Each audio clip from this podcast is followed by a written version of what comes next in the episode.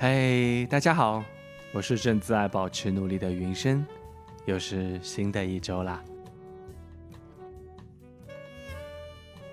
其实上周做完那一期后，我自己多少觉得有一些疲惫与力竭，倒不是因为写稿或是录音，只是在写字时那种自问自答的过程中，有点像是再次温故了一遍曾经不知多少次与亲密的人所争吵、讨论过的话题。因为通过角色换位，试图在彼此的视角与立场中寻找到一个可以达成和解的方式，最终还是失败了。我无法战胜自己体内多个立场，他们强大、执着的各成一体，所以这种疲惫感会流转于全身，一连就是好几天。所以在那之后两天，我就彻底让自己放空。但有趣的是。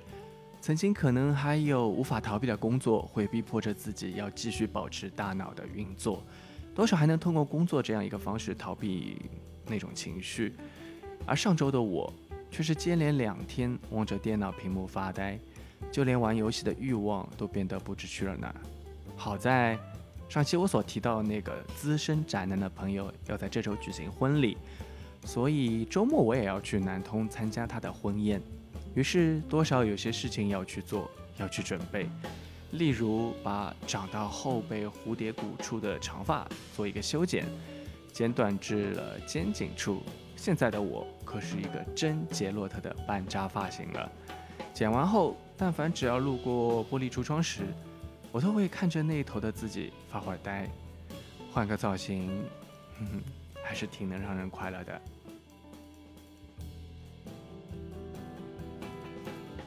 好了，回到新版东家情故事，这周是由永田晴导演的第七话，而第八话则是由山本透所负责。总的来说，自上周第五、第六话起，剧本的重心已然转向了人物的内核。四位主角加上长崎，这五人到底在追寻什么？寻求怎样的情感关系？所以五人间诸多不可在一时之内调和的矛盾，变成了剧情的助推器。所以我们也就能看到李美趁三上不在家的时候搬走了自己的所有物件，同时还留下了钥匙。三天中没有李美的任何音讯、短信、电话也都没有回应，就像是三上此前对待李美的那样。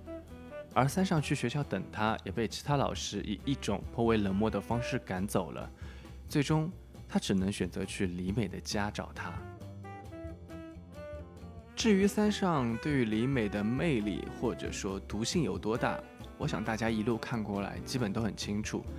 当然，李美心里更清楚，如果直面三上，可能这几天以来自己付出努力所做的一切，就成了自我反抗的泡影，一切最终还是会回到此前的循环里。正如李美自己所说的，怕自己的决心动摇，所以隔着门与三上对话。甚至还用了“不要影响邻居”以及“如果你不走的话，我就会报警的”这两句相对来说非常严重的话语，迫使三上只能离开。同样，作为男性，看着三上在与李美对话的同时，仍在不停的试图打开那扇门，这副样子真的让人有点难受。虽然这一切都是三上咎由自取，但依旧有些不忍。而那扇李美不肯打开的门，像极了当下人们非常善用的拉黑阻止这一功能。打电话过去会自动转到语音信箱，社交软件也会被阻止留言，通信软件更是被拉黑。这样，就像是在两人的人生之间竖起了一整块，直至死亡都无法互通的单向玻璃。也许你能通过他的社交软件感受到他的喜怒哀乐，但你的温度。气息、声音、味道、情感，却彻彻底底的被阻断在这块玻璃之外，一种单方面的死亡。但对那个人而言，或许就是一种解脱与亲近。至于你，无能为力这四个字，也许无法诠释你所有的情绪吧。即便仅仅只是想再见一面，亦或想以和解的方式作别。但有时候情感的垮塌就是单方面的，无论是过去还是现在？所以你唯一能做的就是离开那块玻璃，整理好自己。在这里，我要插播一个问题，就是我们抛开其他任何因素，在新版《东京爱情故事》里，如果让大家选择一个自己最喜欢的女性角色，你们会选谁？我会选长崎尚子，她的扮演者是出生于一九九四年的高田理惠。虽然在这八集里，她的戏份真的很少。嗯，并且他在第一次出场时，我还觉得太过于普通。但是上周那场哭戏是彻彻底底把我捕获了。当然，这个大家也都能听得出来。而在这周的第七话里，他和三上在楼梯上遇见那段剧情，其实可以说很普通吧，并且长期持有一句台词，但就是靠着他那双眼睛，回应了三上接下来一系列的话语，同时也表达出他所有的情绪。疑惑，真的是太迷人了。OK，差不多就到这里。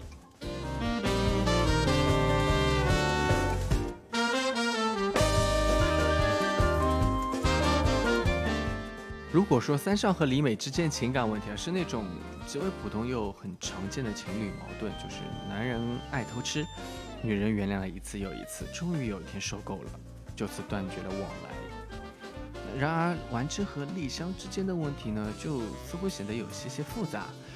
当然，让情感变得复杂的主要原因，还是因为丽香本人，倒不是说什么大是大非的问题，只是单纯的因为丽香的性格。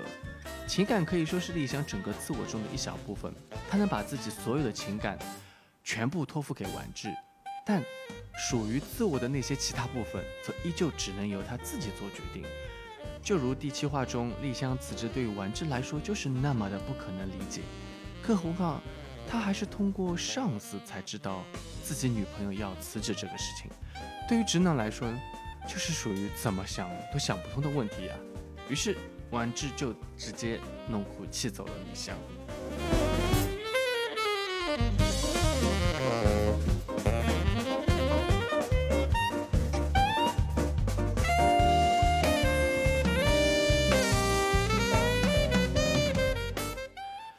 看来，换工作这种事情，在一段稳定的关系中，适当的沟通交流、告知，还是很有必要的。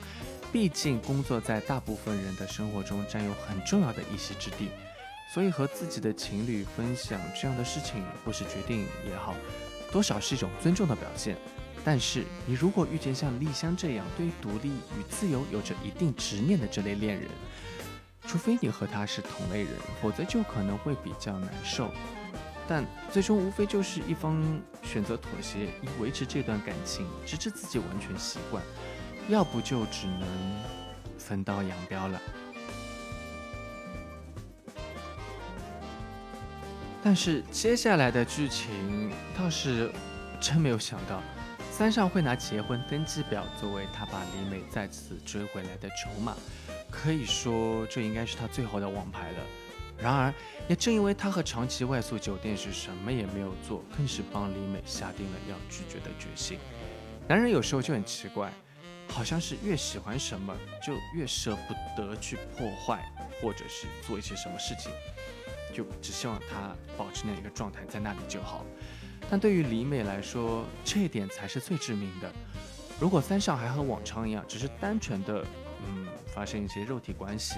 那也许李美还能原谅他，但就因为什么都没有发生，李美知道这个男人心里也多多少少已经有了那个女人，所以最后才说出那句等同于永别的撒由那拉。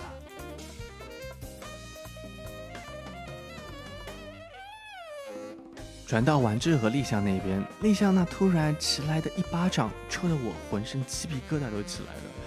别说丸治傻了。连我都好像被抽傻了一样，这种突然爆发出来的情绪，倒真的也蛮符合丽香。你要是问他干嘛抽我，他肯定会说，嗯，我也不知道，就一下子想抽你了。哼，好在这一届的丸子啊，靠着愣头青一般的镜头，通过了丽香的灵魂拷问，也算是让这两人的情感更向前进了一步。而在剩余不多的集数里，结尾。应该是都不可能再太太平平的了。所以丽香在三人聚餐时做下了要去纽约做助理的决定。然而镜头并没有给太多丸治的画面，更多的是通过三上带有复杂意味看向丸治的眼神，来侧面表达丸治的心情。显然，就连三上都觉得有点不妙了。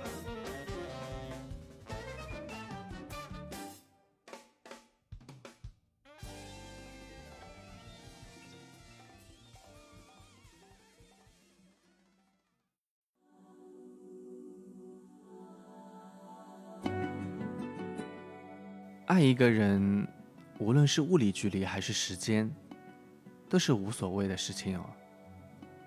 既然有住在一起却消失的爱情，也有即使死也无法分离的爱情。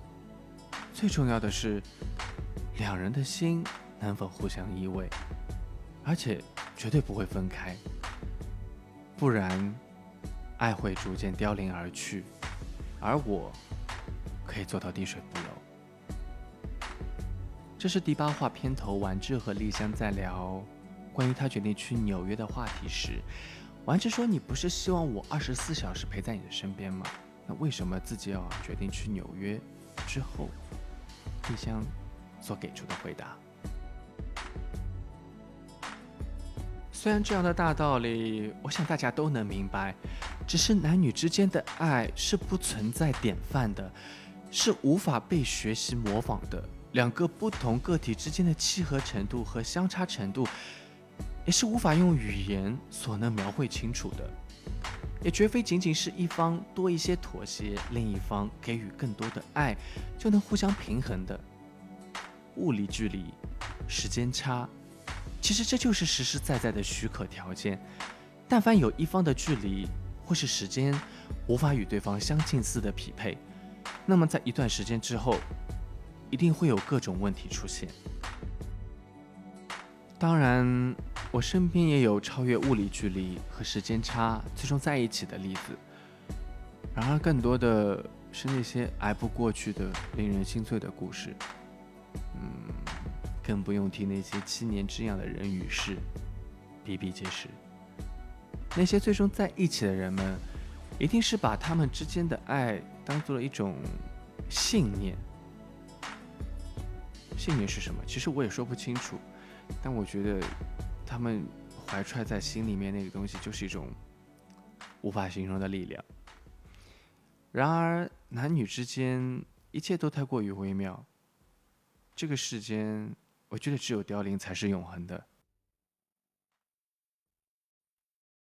整个第八话，我感觉有点像是男女情感教授大课堂一样。在隔天，三上和丽香去丸治家中举行饺子派对。当丽香睡去后，只剩下两个男人时，丸治还在试图劝解三上重新改过，那还是有机会可以追回李美的。然而，三上所说那番话，我真的觉得无关乎男女，其实都是可以进行参考借鉴的。三上说：“女人是会积累到极限，会忍耐到极限的生物。”不行了，这句话说出口时，早就已经超越了极限了。虽然三上这句话指的是女人，但我觉得其实男人也一样，只是相对来说可能会少一些。容忍意味着就是在承受伤害，伤害会带来疼痛，当疼痛超过了极限，就会选择放手。如同手中拽着一根细绳，而另一头的那个人在不停地用力加速拉拽。当超过你所能负荷的力量时，会慢慢松手，而紧贴肌肤的绳子会用力划过你的手掌，很快就会划破手掌，鲜血直流，本能的会让人放手。谁都一样。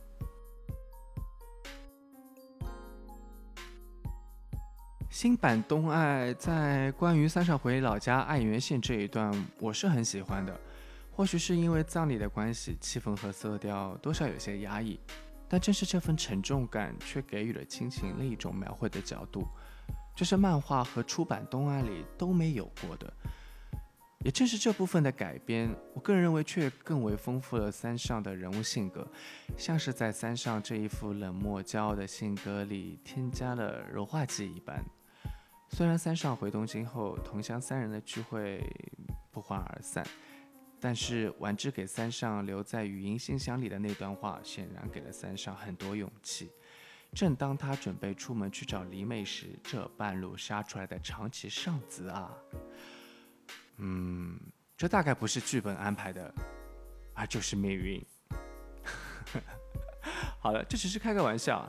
那接下来三上、李美、长崎会有怎样的纠葛，我们只能等下周了。原本呢，我以为让丸治接手这样一个很有挑战性的企划案，是为了让之后的剧情与漫画上的设定有所不同，类似于丸治这个项目最后完成的非常漂亮，部长给他放了个假，然后他杀去美国找丽香，结果在阴差阳错发生了一些奇怪的事情，导致他和丽香在纽约吵架，最终丸治推丧着回到了东京。结果你安排了这么多剧情，只是为了让丸治加个班。不能陪丽香回爱媛县参加周末的神社祭，我真的是服了编剧啊！安排一个人加班要这么多剧情的吗？我天哪，真的是，我服了。然而呢，那个情绪有些烦躁的婉治啊，在和丽香的观点上起了冲突，于是呢，婉治就把自己对于丽香这一直以来的忍耐都化成了伤人的话。通通倾倒而出，于是最后的镜头里，只有一袭红衣的丽香拖着行李箱逐渐远去。接下来发生什么，我们也只能等下一周了。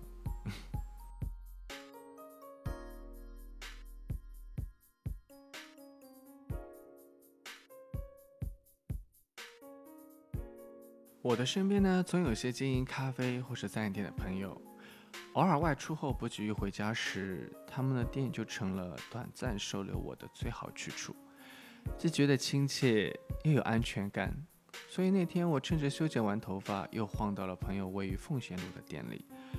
而且上周上海的天气还是春末初夏那般的惬意，所以呢，我们就搬出店内的座椅，坐在室外，一起聊着天，吹着风，然后所有糟糕的情绪也就这样流走了。